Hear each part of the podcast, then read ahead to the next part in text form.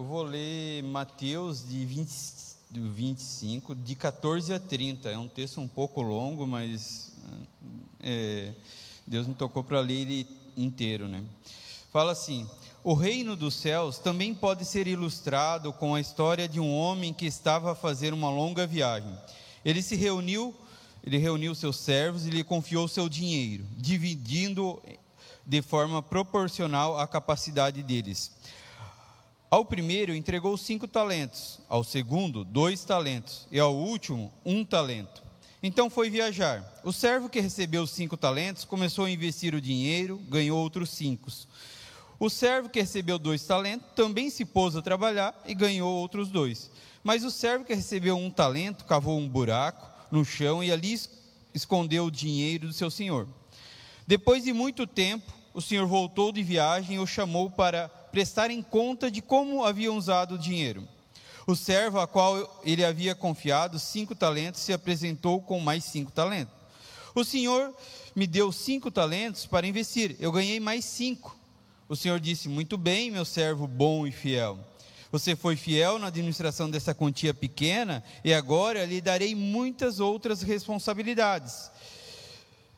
Venha celebrar comigo. O servo que havia recebido dois talentos se apresentou e disse: Senhor, me deu dois talentos para investir e eu ganhei mais dois. E o Senhor disse: Muito bem, meu servo bom e fiel. Você foi fiel na administração dessa, dessa quantia pequena e agora lhe darei outras responsabilidades. Venha celebrar comigo. Por último, o servo que havia recebido um talento veio e disse: Eu sabia que o Senhor é um homem severo, não colhe que colhe onde não plantou e ajunta onde não semeou. Tive medo de perder seu dinheiro, por isso o escondi na terra. Aqui está ele. O senhor, porém, respondeu: Servo mau, preguiçoso, se você sabia que eu colho aonde não plantei e ajunto aonde não semeei, por que não depositou meu dinheiro? Pelo menos eu teria recebido os juros. Em seguida ordenou: Tirem o dinheiro desse servo e deem aos que têm dez talentos, pois aos que têm mais lhe será dado, e e terá em grande quantia. Mas os mas do que nada tem, mesmo os que não têm, lhe será tomado. Agora lancem esse servo inútil para fora, na escuridão, onde haverá choro e ranger dos dentes. Então, é uma parábola bem forte, mas eu quero trazer algumas ilustrações aqui para a gente entender por que a gente ser cristão? Por que a gente tomar uma decisão de ser cristão e por que a gente deve ser um exemplo de cristão? Vamos pegar primeiramente de, de, de dados de como o pecado tem destruído as pessoas. Eu peguei alguns dados aqui do Brasil, como, como o Brasil tem o pecado tem destruído. Vamos começar. 130 mortes por assassinatos por dia são registrados em média no Brasil. Aqui hoje, se nós contarmos aqui, nós vamos ter umas 40, 50 pessoas. Nós estamos falando de 130 pessoas diariamente sendo mortas por assassinato. 100 crianças são estupradas diariamente, segundo o levantamento da Unicef no Brasil. São 100 crianças todo dia sendo estupradas.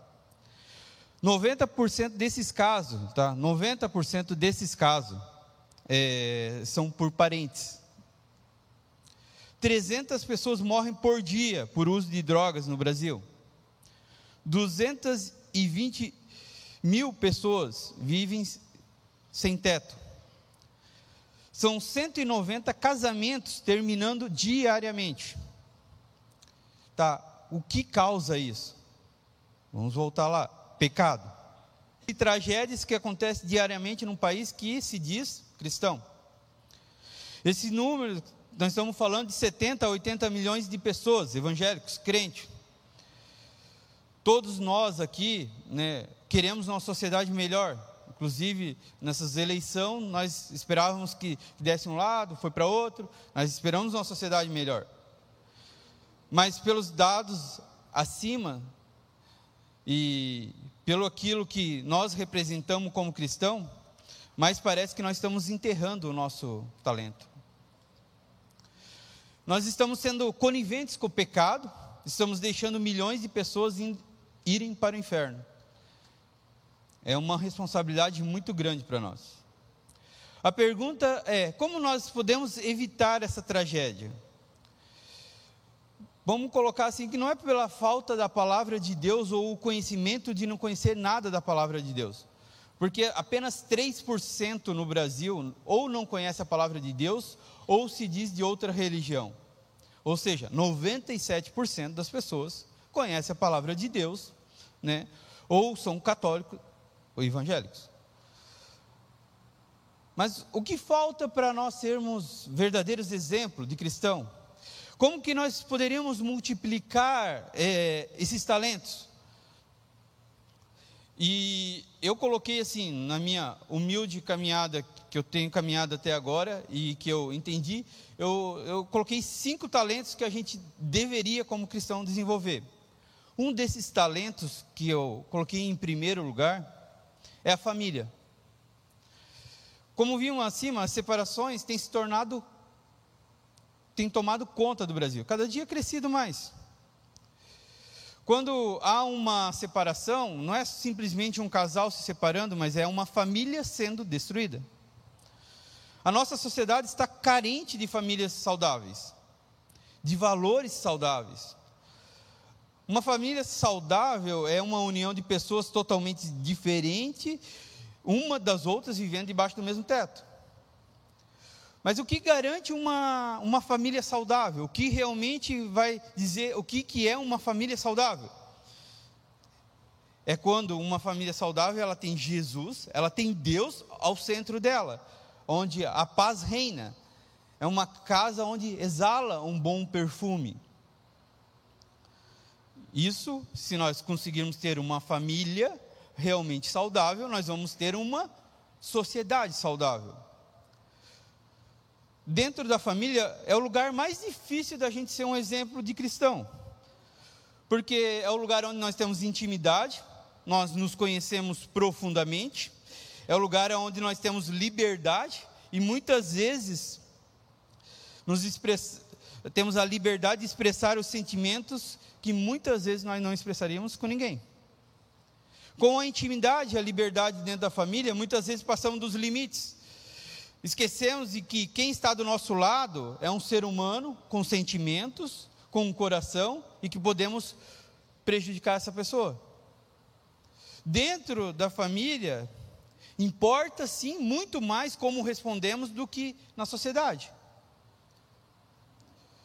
É dentro da família onde a gente vai treinar o nosso autocontrole, o nosso servir e nós, como pessoas, exemplos de verdade. Não é exemplo correto de um cristão, de um homem cristão, ou de um casal, que, principalmente de um homem que não demonstre um amor como Jesus demonstrou amor pela igreja, como Jesus demonstrou amor morrendo por todos nós. O papel do homem e da mulher é fundamental para a construção de uma família saudável, tendo Deus ao centro. E muitas vezes nós vemos discórdia entre marido e mulher, marido tratando grosseiramente a esposa ou vice-versa. O que vemos muitas vezes são pai, pais negligentes com os filhos, não dando amor, não corrigindo e não dando direção. Muitas vezes o pai deixa a vontade do filho, quer ir na igreja ou não quer. Se nós não colocarmos Deus ao centro da nossa família, nos tornamos vulneráveis e a família vai ser destruída. A grande mídia, a grande, grandes influências da internet, a nova cultura, ela vem tentando desconstruir todo dia a nossa família. Ou muitas vezes nós colocamos também o nosso egocentrismo na família, aonde eu tenho que ser feliz onde a gente inverte o valor de, do servir e a gente começa a não, tem que me servir, tem que eu tenho que estar feliz, porque senão eu tenho que abandonar esse lugar. Todos nós, inconscientemente, no nosso coração, temos o desejo de ter uma família feliz. Deus colocou o desejo de uma família feliz dentro de nós. E quando nós cristãos não damos exemplo de uma família completa, e feliz, nós estamos dando um mau exemplo para a sociedade, nós estamos dando um mau exemplo para uma nação, nós não estamos construindo uma nação. É aí que o pecado começa a reinar. Lá em 1 Timóteo 5,8 diz assim: Aqueles que não cuidam dos seus, é a Bíblia que está dizendo, não sou eu. 1 Timóteo 5,8: Aqueles que não cuidam dos seus, especialmente os da sua própria família, negaram a fé e são piores que os descrentes. Segundo talento que a gente tem que desenvolver como crentes, como conhecedores da palavra, sabedoria. A sabedoria está no modo como utilizamos nossos conhecimentos adquiridos ao longo da nossa vida ou como nós aplicamos no nosso dia a dia. A sabedoria é capaz de fazer a, a, a, sabedoria é a capacidade de nós fazermos boas escolhas e distinguir o que é bom do que é ruim dentro da Bíblia, dentro daquilo que Deus quer para nós. Com o talento da sabedoria, nós aprendemos a fazer a escolha certa, a sermos humildes, a sermos resilientes, a sermos moldáveis e a lidar com as decepções. Em um mundo onde o pecado tem tomado conta, temos a sabedoria, temos que aprender a lidar com as injustiças da vida. A vida não é não é segredo para ninguém, a vida não é justa. Nessa terra nada é justo. Temos que ter sabedoria para suportar as pressões, os sentimentos que nos trazem coisas ruins, e nós para isso nós precisamos ter sabedoria e sabedoria em Deus. Muitas vezes a família, o trabalho, o mundo vai nos frustrar. E nós temos que buscar sabedoria na palavra de Deus. Lá em Provérbios 1 diz assim, de 20 a 23. A sabedoria clama em alta voz nas ruas, ergue a voz nas praças públicas, nas esquinas, nas ruas barulhentas, ela clama nas portas da cidade e faz seu discurso. Até quando vocês, inexperientes, irão contentar-se com a inexperiência? Vocês, zombadores, até quando terão prazer na zombaria? E vocês, tolos, até quando desprezarão o conhecimento? Se acatarem a minha repreensão, eu darei a vocês um espírito de sabedoria e revelarei os meus pensamentos. Imagina nós termos as revelações dos pensamentos de Deus sobre a nossa vida. Quão poderoso isso é. Nós precisamos ter sabedoria com pessoas. Muitas vezes nós tentamos pregar um evangelho goela abaixo, que nem eu falo a gente não sabe escutar as pessoas, entender as pessoas, entender seus problemas, a gente é muito bom para julgá-las. Muitas vezes a gente não, não quer trazer para mais perto do coração, porque é problema para mim. Não se preocupa em primeiro entender, compreender, para depois trazer o remédio. A gente quer chegar na pessoa e dar já o remédio para dor de cabeça. Mas se a pessoa está com uma dor de barriga? A gente tem que ter sabedoria para os ambientes onde a gente anda. Uh, muitas vezes a gente vê alguns crentes falando de Jesus, falando de Deus, pregando a Bíblia, mas uma palavra tão agressiva em lugares que, que não cabe. A gente tem que ter essa sabedoria, saber que aquele ambiente a gente tem que primeiro conquistar com Jesus, para depois poder agressivamente falar de Jesus, a gente tem que entender o ambiente que a gente está.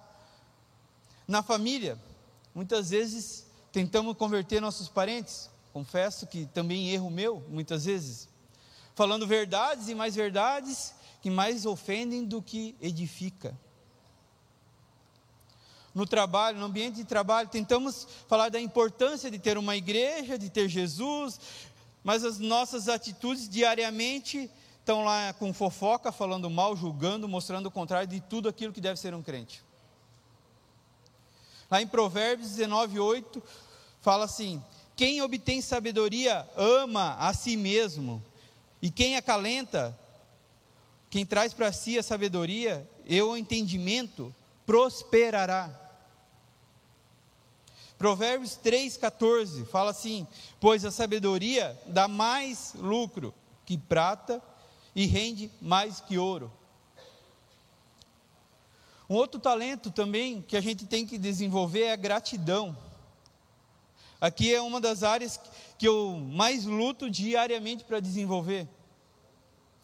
E eu acredito que tenho conseguido desenvolver nisso. Eu aprendi aqui no jejum que a diferença entre eu e um mendigo pedindo esmola é, só, é, é, é somente a condição onde eu estou. Porque se eu ficar só resmungando e pedindo para Deus, não vai mudar nada. No dia a dia, as coisas sempre vão dar errada. E as coisas que vão dar errada sempre vão chamar mais atenção nossa do que as coisas que vão dar certo. A política no país, nós estava, conversamos há, há pouco, tudo errado. Uma venda perdida acontece.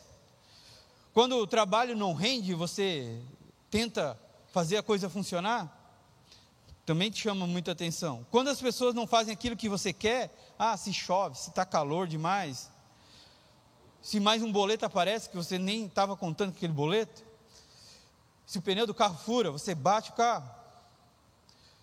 Duas semanas, duas semanas atrás, eu estava com um cliente e já tinha, já tinha definido o imóvel que ia comprar, já foi, voltou, foi, voltou, estava já trabalhando umas duas semanas com ele, decidiu, vou comprar esse, tá, beleza, vamos lá na obra, visitamos mais uma vez a obra, vamos para a construtora.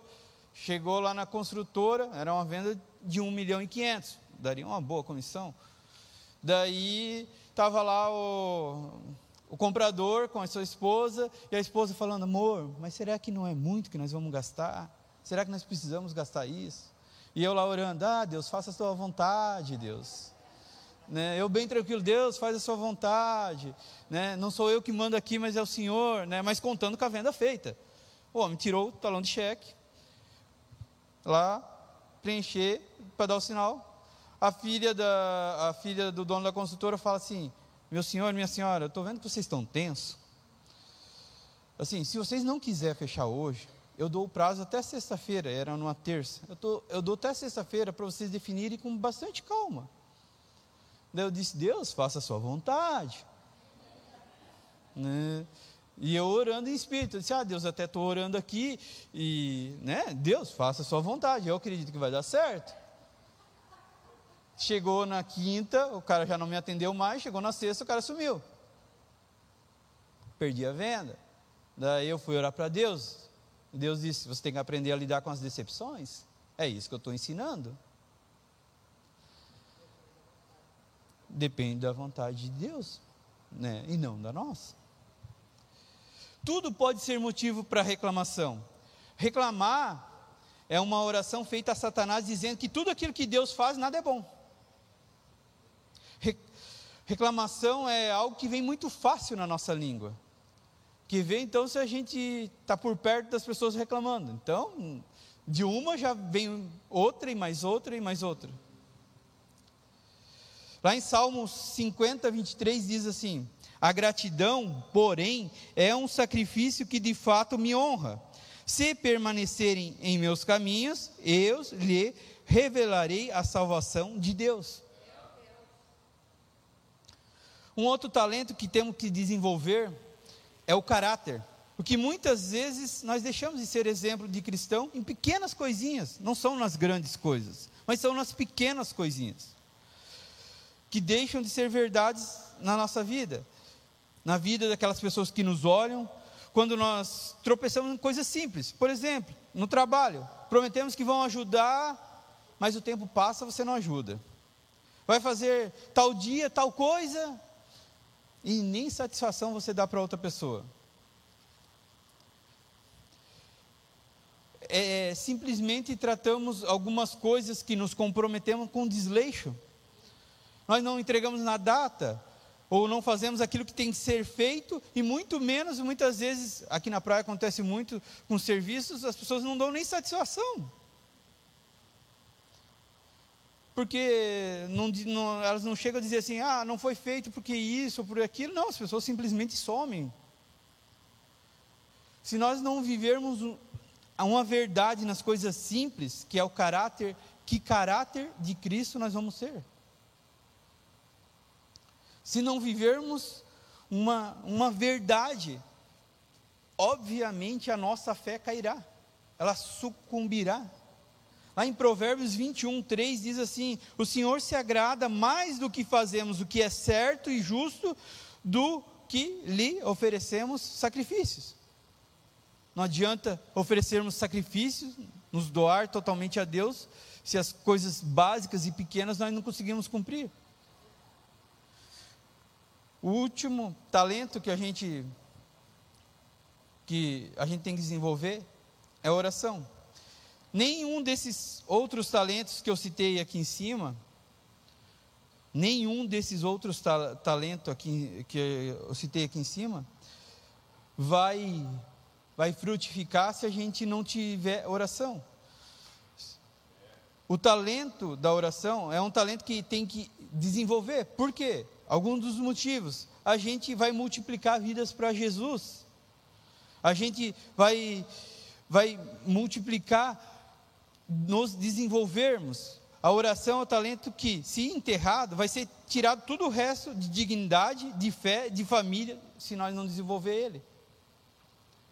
A oração é a intimidade com Deus que temos que ter diariamente. Temos que ficar fortalecido e termos a proteção de Deus sobre a nossa vida, para termos um discernimento espiritual para que saibamos viver com sabedoria e para vivermos uma verdade em nossa vida. Em oração, nós conseguimos alinhar o nosso coração tendencioso sempre a buscar prazeres imediatos. Somente com o tempo de oração, nosso coração começa a ser alinhado. A oração é o que vai salvar a nossa família, os nossos parentes, as pessoas que nós amamos, as pessoas que o inimigo insiste em destruí-los. Tem dois casais que, que há um ano e pouco eu venho orando por eles, até então chegou num, num ponto de caminhada que eu até disse, até parei de orar por eles. Mas assim, quando eu parei, Deus fez, né? Porque não é a nossa força, é Deus que faz, então é Deus mostrando, né? E é engraçado como Deus faz, porque você ora, ora, ora pela pessoa e você recebe notícia contrária, você não vai receber notícia boa da pessoa. A pessoa está quase separando, está quebrando pau em casa, a pessoa está quase usando droga, a pessoa está fazendo isso, a pessoa está fazendo aquilo, e na tua oração você diz: Bom, Deus, eu acho que a minha oração não está funcionando. Mas é o trabalhar de Deus, não é o nosso. Deus sempre vai usar as coisas loucas desse mundo para confundir os sábios. E Deus faz. Quando a gente vê, a pessoa está aqui na igreja, quando a gente vê, a pessoa está servindo na igreja, e quando a gente vê, as pessoas estão até mais crentes que nós. resultado da oração, que não podemos desistir. Né? E a gente vê milagres no tempo de Deus e como Deus faz, Deus faz como Ele quer. Sabe, em oração, é onde os nossos talentos, é onde os nossos talentos vão ser deixados num banco, e esse banco vai render, vai render juros sobre juro, né? Se você colocar tudo isso num banco, as orações, vai render juros sobre juro. E quando o juro sobre juro vai rendendo, o que acontece? Nós vamos alcançar valores eternos, valores que são para sempre. Em oração, nós conseguiremos ser cristão, nós conseguiremos ser verdadeiros exemplos de cristão nessa terra. Não perfeitos. A perfeição é só Jesus, nós nunca seremos perfeitos. Mas sim, cada dia mais perto de Jesus, cada dia mais perto da perfeição. Em oração, todo o tempo, sem cessar, nós podemos mudar o mundo, o mundo que está condenado. e levar milhões de pessoas para um mundo novo, onde não haverá mais sofrimento e nem ranger de dentes. Em oração, nós deixaremos de condenar as pessoas e, e clamaremos pela misericórdia de Deus para libertá-las e retirá-las das prisões que, inimigo, que o inimigo colocou. Somente em oração a gente vai conseguir libertar uma pessoa Não é com a nossa força, não é nós falando que está tudo errado, mas é em oração. Uma simples oração pode mudar a história e a trajetória da nossa vida e pode mudar a história e trajetória das pessoas que nós amamos. Mas se se nós não orarmos, e veio muito forte assim, se nós não orarmos, a parábola diz assim: eu, eu, eu, coloco, tirem o dinheiro, mas tirem desse servo e dê ao que dê dez talentos. Se você não orar, vai ser tirado tudo, até o que você não tem, e virá um abismo após abismo.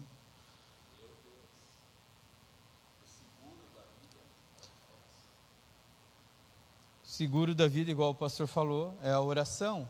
Algo que vai construindo todas as outras coisas, que vai construindo em nós, em um país, uma sociedade melhor, uma família melhor. Se não tiver oração, a família não se sustenta, você não se sustenta como pessoa.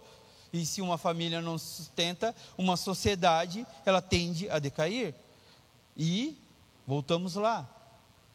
130 mortes por assassinato por dia, 100 crianças abusadas todo dia. 300 pessoas morrendo por uso de drogas por dia, mais de 190 famílias destruídas. A nossa responsabilidade como cristão, como exemplo de cristão, começa com simples oração. Se nós temos, Deus nos deu o talento da oração, basta nós não enterrarmos esse talento. E a partir daí, não temos família, começamos com oração. Não temos sabedoria, começamos com oração.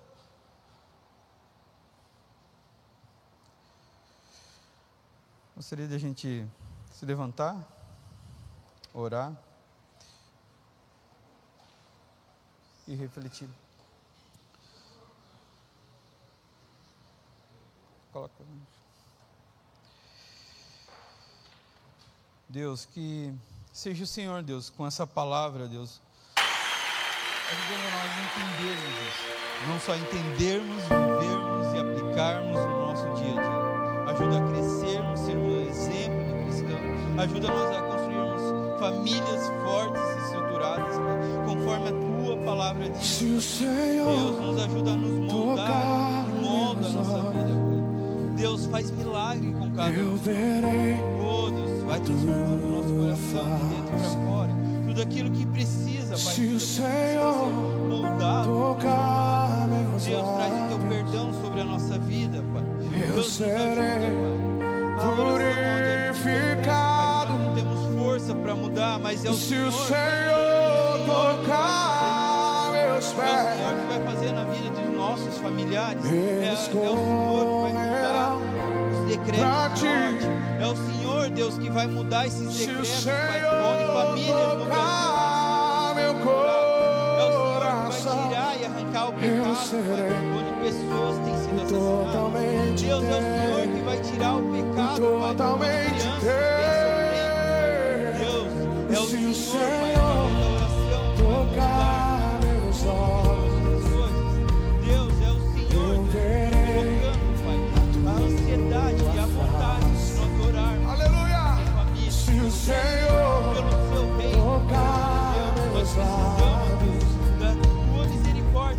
seré.